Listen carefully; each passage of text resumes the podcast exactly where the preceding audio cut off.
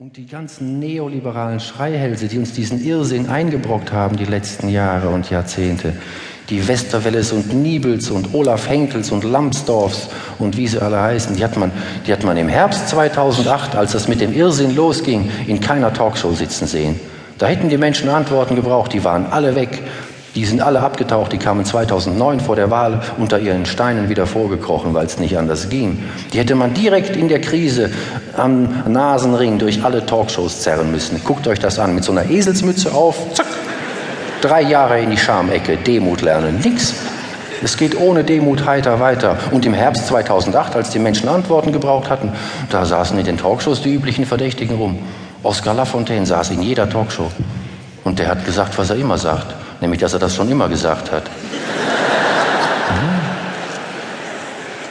Und wissen Sie was? Er hat recht. Die Geschichte hat dem Typ jetzt ein halbes Dutzend Mal bitter recht gegeben. Was wurde der ausgepeitscht? Der Geißler wurde gefeiert für die gleichen Texte. Geißler ist kurz vor Heiligendamm noch mal eben Attac-Mitglied geworden und wurde seitdem gefeiert in jeder Talkshow, wie der verlorene Sohn, der nach Hause kommt und endlich anfängt zu denken. Der Geißler ist Attac-Mitglied, der Geißler. Weil er jetzt mit den gleichen Texten unterwegs ist, mit denen Laffo schon zehn Jahre unterwegs ist. Der Laffo war schon Attac-Mitglied, da war der Geißler noch Bergsteiger. Ja, aber es ist völlig egal. Es geht schon längst nicht mehr um Inhalte. Es geht nur noch darum, wer was sagt. Es war ein Tabu vor zwei Jahren, dass der Laffo das System kritisierte in den Talkshows. War nicht üblich. Jetzt möchte die Merkel eine Börsenumsatzsteuer einführen am liebsten. Dafür wurde Laffo zehn Jahre lang ausgepeitscht in jeder Talkshow. Die CDU-Vorsitzende denkt laut über eine Börsenumsatzsteuer nach. Das ist, als würde der Papst die Schwulen-Ehe fordern. Das muss man sich auf der Zunge zergehen lassen. Tja. Die Briten haben den Lafontaine doch damals zum gefährlichsten Europäer erklärt, weil er damals die Banken verstaatlichen wollte.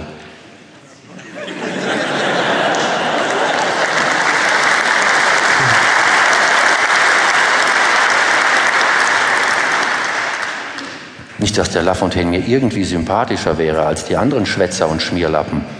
Aber das Ganze hätten wir günstiger haben können. Und schneller. Ja, wenn es nicht diese Tabus gäbe, diese Denkverbote immer.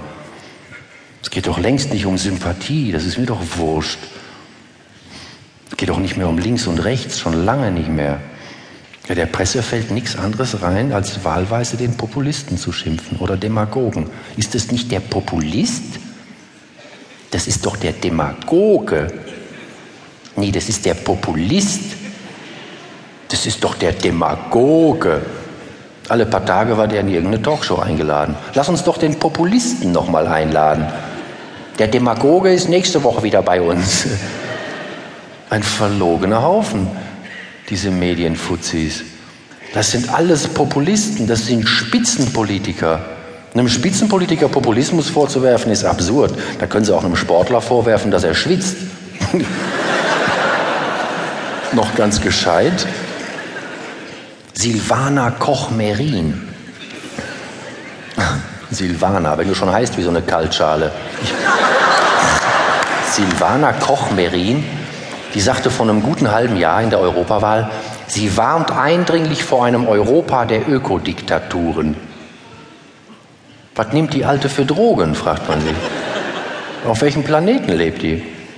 Reiner Populismus, ja, aber das weiß man doch, das regt einen doch nicht auf. Das ist eine Spitzenfrau, die muss populistisch sein. Wir sind umzingelt von Populisten. Barack Obama ist ein Populist. Gott sei Dank, sonst wäre er nicht, wo er ist. Roland Koch ist ein Populist. Noch offen rassistisch, aber ist ein Populist. Westerwelle ist ein Populist. Westerwelle, natürlich. Westerwelle ist ein Populist, ein bisschen unterbelichtet, aber ist ein Populist. Ja, alles Populisten. Seit der Bundestagswahl haben sie rausgekriegt, die FDP macht Klientelpolitik.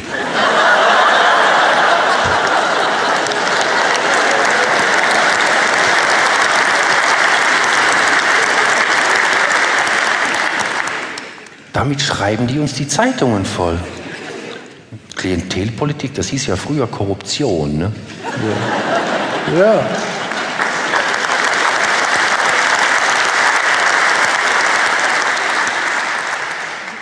Das ist doch mal ein Aufreger. Jeder, der an der Macht ist, ist interessant für Lobbygruppen. Na und?